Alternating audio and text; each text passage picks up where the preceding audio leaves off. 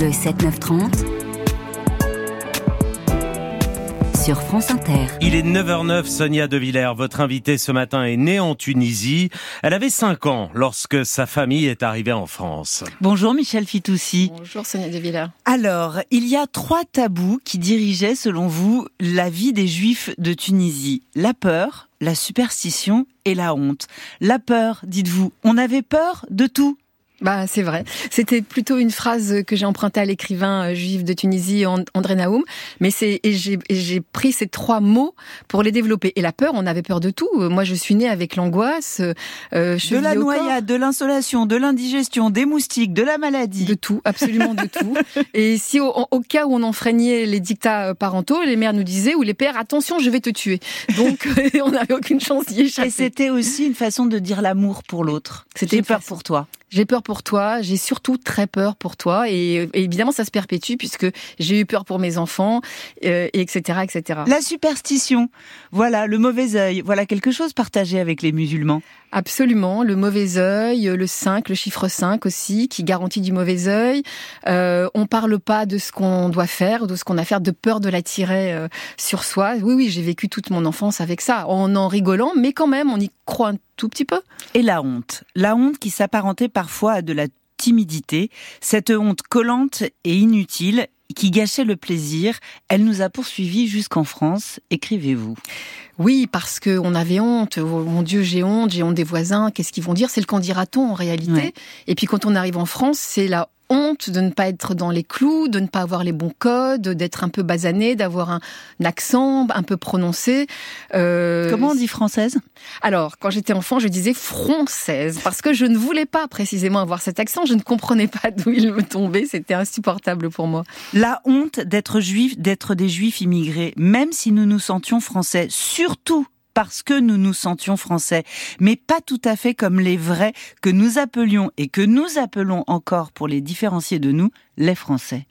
Oui, les Français de France en réalité, parce que les Français de France sont les vrais entre guillemets. Nous, on est les Français de Tunisie, même si depuis tellement longtemps, on est on est devenus des Français euh, à part entière, bien sûr. Mais il reste toujours cette petite part de différence euh, qu'on a tous euh, chevillé au cœur et, à la main. C'est cette histoire des Juifs de Tunisie devenus français sans avoir jamais foulé le sol de France. Et c'est cette identité passionnante et complexe que vous racontez dans votre livre, Michel Fitoussi, qui s'appelle La famille de Pantin ces juifs de Tunisie devenus français sans avoir foulé le sol de France En fait, euh, ils sont devenus français, euh, une partie d'entre eux du moins, en 1923 avec la loi Morino. Euh, il, fallait qu'ils demandent cette nationalité française. Les Français étaient en Tunisie, la France était en Tunisie à partir de 1881, sous forme de protectorat. Et les Juifs, peu à peu, ont glissé de la culture arabe à la culture française et l'ont adopté peu ou prou et, et jusqu'à demander la nationalité. Mais c'est vrai qu'avant l'indépendance de la Tunisie, on allait un peu en France, on allait en villégiature, mais quand, on était euh, bourgeois, mais jamais on n'aurait pensé, jamais mes parents n'auraient pensé, avant l'indépendance, habiter la France. Bonjour mois de juin, prends-moi par la main, conduis-moi jusqu'à ce train, ce petit train blanc qui va dandinant, sous le soleil éclatant, la goulette la goulette à l'approche de l'été. Vous qui d'amour êtes en quête, venez vous y installer. À chaque instant, c'est la fête. Regardez grouiller les rues. C'est le plus beau coin de la planète. La goulette, c'est bien connu. C'est le plus beau coin de la planète. La goulette, c'est bien connu. C'est Henri Tibi, né en 1930 à Tunis, mort en 2013 en France et enterré au cimetière de Pantin. Parce que Pantin, le fief, c'est un cimetière. Absolument, le, cimetière de Pantin, là où est enterrée ma famille maternelle, mes grands-parents, ma mère, mon oncle et ma tante, et que nous allons euh, chaque année, avant les fêtes, visiter comme s'ils étaient de notre famille. C'est ce que dit ma tante. Il est temps d'aller voir la famille de Pantin, et après tout, c'est pas parce qu'ils sont morts qu'ils ne sont pas de notre famille. Ils sont nés en Tunisie, ils sont enterrés en France, à Pantin. Et chaque tombe, dites-vous, atteste d'un destin minuscule écrit à l'encre de l'exil. Moi, quand je suis là-bas, euh, je ne fais pas comme ma tante euh, qui a une liste de courses pour mon grand-père et qui demande et qui demande des bienfaits pour toute la famille. Mais euh, je regarde les tombes et je regarde les noms et ça m'intéresse beaucoup de voir tous ces noms juifs dans ce carré juif, les noms tunisiens, les noms ashkénazes, les noms livournais, les noms qui viennent de tous les coins de la planète, des noms des noms juifs que je reconnais. Et je me dis vraiment, il a fallu beaucoup de valises, beaucoup de larmes, beaucoup de départs, beaucoup de billets de bateau, d'avion, cet arrachement euh, qu'est l'exil et, qui, et que tous les juifs euh, sur la planète connaissent. Mmh.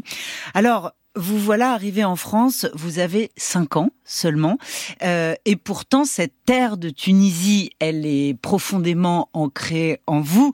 D'ailleurs, vous dites euh, dans, dans ce livre, Michel Fitoussi, vous dites « Je sais reconnaître un Tunisien, juif, musulman, italien, français, aux mimiques, à l'accent, aux intonations, au sourire, à la façon de manger, de parler, de se taire. » Et nous nous ressemblons tous. Et c'est ça qui est important, c'est vrai, parce que quand je vais en Tunisie, ça m'est arrivé d'y retourner énormément de fois euh, depuis mon départ, euh, j'ai l'impression de voir des cousins, les visages sont familiers, les, gens avec qui je parle, c'est incroyable. Je rencontre des Italiens euh, de Tunisie, je, sais qu'ils sont de Tunisie, j'entends un chauffeur de taxi parler l'arabe, je sais que c'est de l'arabe tunisien, même si je ne parle pas l'arabe. Mm. La célèbre synagogue de Griba, qui dresse dans l'île de Djerba ses murs deux fois millénaires, a retrouvé cette année encore à l'occasion de la Pâque juive la foule venue pour le traditionnel pèlerinage. Partis des confins de l'Algérie, du Maroc, de l'Égypte et de plus loin encore, les fidèles, selon la coutume, ont suivi la procession de la Ménara. Tous ceux qui ont invoqué l'aide du Saint-Lieu, tous ceux dont les vœux ont été exaucés, ont tenu à venir déposer leur offrande et la griba depuis des siècles, étend sa protection sur les Israélites du monde entier incroyable archive de l'RTF, hein. ouais, euh, qui date de 1947, le pèlerinage à Djerba. Euh, elle n'est pas tant racontée que ça, Michel Fitoussi, l'histoire des Juifs de Tunisie. D'ailleurs, pendant longtemps, vous-même, vous vous êtes dit, voilà des Juifs sans histoire. Mais je l'ai cru parce que l'histoire, euh, on la racontait pas. On racontait les souvenirs comme ça. Ma grand-mère avait beaucoup de regrets. Euh, moi, j'avais pas envie de l'entendre. En tout cas, ils parlaient beaucoup parce qu'ils sont, ils ont une faconde, une façon de parler nous avons. Euh, nous sommes très volubiles, mais il disait pas grand-chose à part des souvenirs. Et je ne savais, moi, j'ai appris très tard que nous étions en Tunisie, euh, les Juifs en Tunisie, les Juifs au Maghreb étaient là euh, depuis la nuit des temps, depuis la destruction du premier temple en Judée, euh, bien avant la conquête arabe du, du 8e siècle. Je, je, je, ne savais pas que c'était leur terre. Moi, j'ai cru qu'on était là par accident et, et que nous sommes partis parce que parce qu'il fallait rejoindre la France. Et c'est cette histoire, oui, que j'ai voulu raconter, qui n'est pas tant documentée que non. ça et qui est documenté par des historiens, des sociologues. Maintenant, il y a pas mal de choses. Euh, il y en avait pas du tout euh, avant les années 90. J'avais honte, je me sentais mal à l'aise, comme si j'avais commis une faute, écrivez-vous, Michel Fitoussi, vous qui grandissez en France, vous qui grandissez dans un collège catho en fait, je, je, je, suis à, je suis en Tunisie et je suis euh, et je suis euh, dans cette dans cette euh, institution pour pour jeunes filles où les parents de la bourgeoisie musulmane et et, et, et, française et tunisienne envoient leurs enfants et juifs bien sûr. Et et je et il y a la prière et, et, et je ne sais pas je ne sais pas de quoi on je ne comprends rien. Et je je sais qu'il faut que je le fasse mais je ne peux pas le faire puisque j'ai l'impression de commettre un, un, un péché. Et là encore ça fait partie des non-dits. Oui effectivement euh, je suis juive, mais euh, ma famille est assez déjudaïsée, donc on, je, sais qu'il y a des fêtes, mais je ne sais pas de quoi on parle. Voilà, ça c'est aussi c'est compliqué. Et arabe, est-ce que vous vous sentez arabe? Pas du tout. Pas du tout. Je me sens, je, je me sens de culture française. Je sais qu'en Tunisie, il y a des, des, il y a eu les juifs de culture arabe, évidemment, puisque avant le protectorat, nous étions tous de culture arabe, évidemment. Nous, c'était deux peuples très fusionnels à part la religion. Et puis les Français, en arrivant, ont, changé la donne pour la plupart des, des, juifs de Tunisie. je dis la plupart, hein, parce que beaucoup aussi sont restés avec ces, cette, cette culte, imprégnés de cette culture euh, arabe. Euh, donc je dis plutôt juifs tunisienne ou juifs de culture arabe, bien que moi la culture arabe, je l'ai en fait dans l'ADN, si vous voulez, parce que je la connais un peu, mais pas tant que ça. C'est plutôt la, la, je suis plutôt partie du côté de, de, la France. Mais vous là, vous me voyez parler avec les mains. je vous vois parler. Les auditeurs vous entendent. Et, si, et si, et si, euh, et si je faisais pas, si bon, si je fais pas très attention, si je voilà, j'ai un accent, euh, je peux avoir un accent assez prononcé. Et puis j'aime la nourriture, etc. Donc euh, tout ça. Est... Mais pendant longtemps, vous avez voulu être une juive pas juive. Oui, parce que le moins juif possible. Le moins juif possible, parce que ça m'intéressait absolument pas. Je voulais être française, je voulais pas appartenir à ma tribu de juifs tunisiens, je comprenais pas les fêtes, ça m'intéressait pas, la religion ne m'intéressait pas, ça m'intéresse toujours très peu d'ailleurs. Euh, J'avais pas compris en, en, fait que je pouvais appartenir au, au, au, au, judaïsme, faire état de ma judéité, comme le dit euh, Albert Memmi qui a inventé ce, ce, terme avec beaucoup de justesse, mais je, je, ne, je ne voyais, je voyais pas comment je pouvais l'être sans l'être en réalité. Euh, il m'a fallu beaucoup de temps pour me réconcilier avec ces racines-là aussi qui font partie intégrante de mon identité. Il est 9h19, vous écoutez France Inter, Michel Fitoussi est mon invité avec toute sa famille de Pantin. Ils vont tous nous rejoindre, vous allez les voir, les parents, les grands-parents, les arrière-grands-parents, avec euh, leurs grands, on va dire, avec ce qu'ils ont de plus solaire et aussi avec ce qu'ils ont de plus sombre.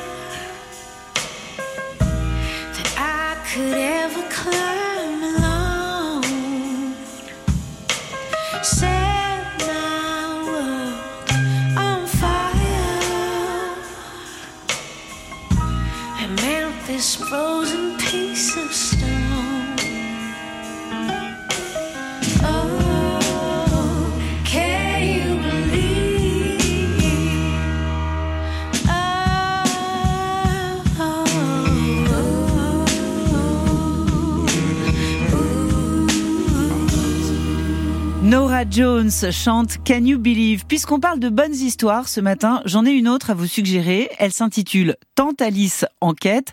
C'est un petit polar irrésistible. Le mystère à résoudre, écoutez-moi bien.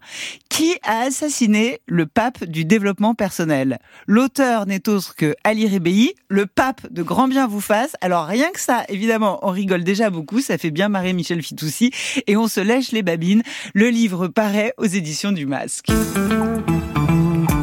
Inter, le 7-9-30 L'interview de Sonia De Villers. Michel Fitoussi est venu nous voir avec sa famille de Pantin, son livre qui est paru chez Stock. Un très beau livre qui raconte beaucoup de choses sur les déchirures de l'exil, sur comment, évidemment, ce poids de l'exil se transmet de génération en génération, et sur l'histoire de ces juifs de Tunisie, ce rapport complexe qu'on peut avoir ou ne pas avoir au, judaïsme. J'aimerais qu'on parle plus, comment dire, plus précisément de vos parents parce que c'est un immense portrait de famille. Euh, cette famille de, de Pantin. Et c'est aussi l'histoire de votre mère, qui est une histoire déchirante, je l'ai dit, faite d'ombre et de soleil. Et de soleil, d'ailleurs, vous, vous le dites vous-même, on avait l'impression d'avoir deux mères. Oui, c'était c'était très curieux. Maman a été euh, maniaco-dépressive, c'est ce qu'on disait à l'époque, on dirait bipolaire aujourd'hui. Et euh, elle était à la fois euh, trop élégante, très intelligente, euh, très charmante. C'était toujours la fête avec elle, sauf quand elle retombait malade.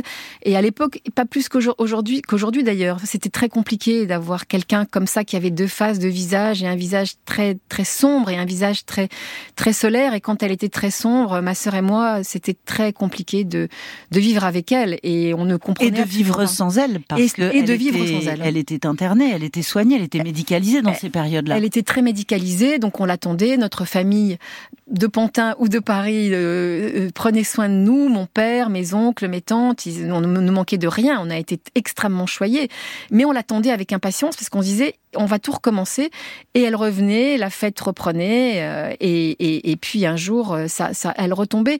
Et ça, quand on n'a pas vécu ça, on ne sait pas comment, co- co- comment le comprendre? Alors on s'est demandé, je me suis demandé plus tard si c'était l'exil qui avait exacerbé ça. Non, parce que j'ai appris qu'elle était déjà malade euh, en Tunisie.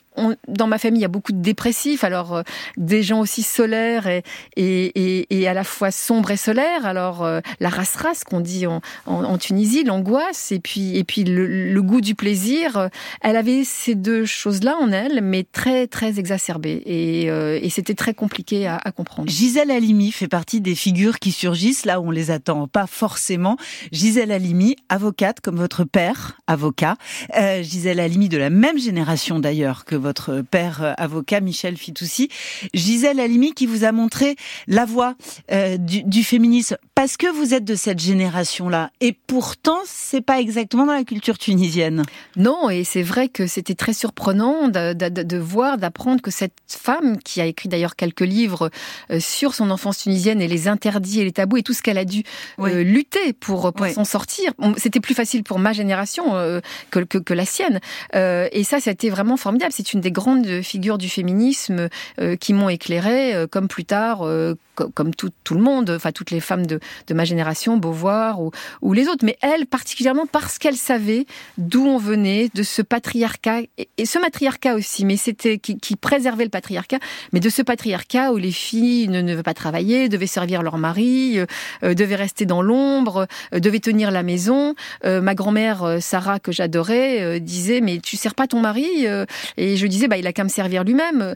Donc voilà, c'était on est on est de cette éducation là aussi où il fallait un bon mari, il fallait il fallait mais j'ai eu la chance que mes deux parents, et ma mère et mon père, disent mais non, les filles font des études et euh, de nous avoir encouragé, ma sœur et moi, dans cette voie-là, qui n'était pas forcément le mariage, le mariage en prime, mais d'abord les études et l'autonomie. Mais c'était pas donné, c'était pas le cas de tout le monde. Il y a un très beau personnage dans ce livre, c'est Albert. Alors Albert, c'est mon grand-père euh, qui avait euh, une mercerie qui s'appelait les Dames de France Mm. à Tunis, en face du marché central, qui était très émancipé déjà dans les années 20, qui le premier est devenu français, euh, qui était d'un courage absolu. Donc après 1923, hein, justement quand l'équivalent du décret Voilà. Crémieux est passé. en- L'équivalent, oui, parce que le décret Crémieux en Algérie, 1870, a, a- a naturalisé tous les juifs Oui. algériens et ils sont devenus français. Mais en Tunisie, il fallait choisir sa nationalité. Et, et en 1923, avec la loi Moreno, Albert a tout de suite voulu devenir français, comme il a tout de suite sorti du, ghetto pour aller à Tunis, habiter Tunis dans les beaux quartiers. Euh, C'était quelqu'un qui avait le progrès chevillé au corps. Il s'est beaucoup déjudaïsé aussi. Il ne croyait pas tellement, il mangeait pas cachère. Et puis, il a été extrêmement courageux parce que quand il est euh, venu en France, Albert, après la guerre, a eu euh, une amputation probablement due à son séjour en prison pendant, pendant l'occupation allemande. Occupation allemande qu'on raconte très peu aussi, hein, l'occupation euh, allemande de Tunisie. On la raconte très peu parce que quand les Juifs de Tunisie ont voulu dire qu'effectivement eux aussi avaient souffert, qu'ils ont eu 700 morts, que les Allemands sont venus entre 1942 et 1943, qu'ils ont voulu construire des camps de travail, qu'ils les ont construits d'ailleurs, qu'ils ont raflé des jeunes gens pour aller les construire, qu'il y a eu des bombardements alliés que les Juifs en ont 43. portés en 43, que les que les Juifs ont porté et même des 42 que les Juifs ont porté l'étoile jaune, dont mon père d'ailleurs qui avait 15 ans, en tout cas dans le sud de la Tunisie. Mais quand on est a voulu parler. Les Juifs européens, évidemment, ont dit bah nous, euh, on a vécu voilà, la on Shoah. a vécu la Shoah et donc c'était terminé. On pouvait plus avoir droit Mm. à la parole. Et c'est peu à peu qu'on a su tout ça. Et, et très, enfin très peu de gens savaient, ou en tout cas, ils n'ont pas voulu en parler. En tout cas, nous, dans ma famille, on en parlait avec beaucoup de, de, de drôleries. Ma grand-mère racontait comment elle été allée au siège de la commandanture pour récupérer mon grand-père otage des Allemands, pour l'échanger contre mon oncle qui avait 16 ans. Et puis finalement, elle a eu l'autorisation de lui apporter de la nourriture. Donc elle lui apportait tous les jours des couscous Mm. à la prison. Donc cette guerre-là, nous, je l'ai toujours entendue traiter sur un mode drôle. Euh, il, faut du temps pour comprendre que le mode drôle n'est qu'une façade et que l'insouciance qu'on montre aux autres euh, cache en réalité des choses beaucoup plus, beaucoup plus graves. Et- et ça, je l'ai compris assez tard en réalité. Merci beaucoup, Michel Fitoussi. La famille de Pantin, une grande famille à lire et paru chez Stock.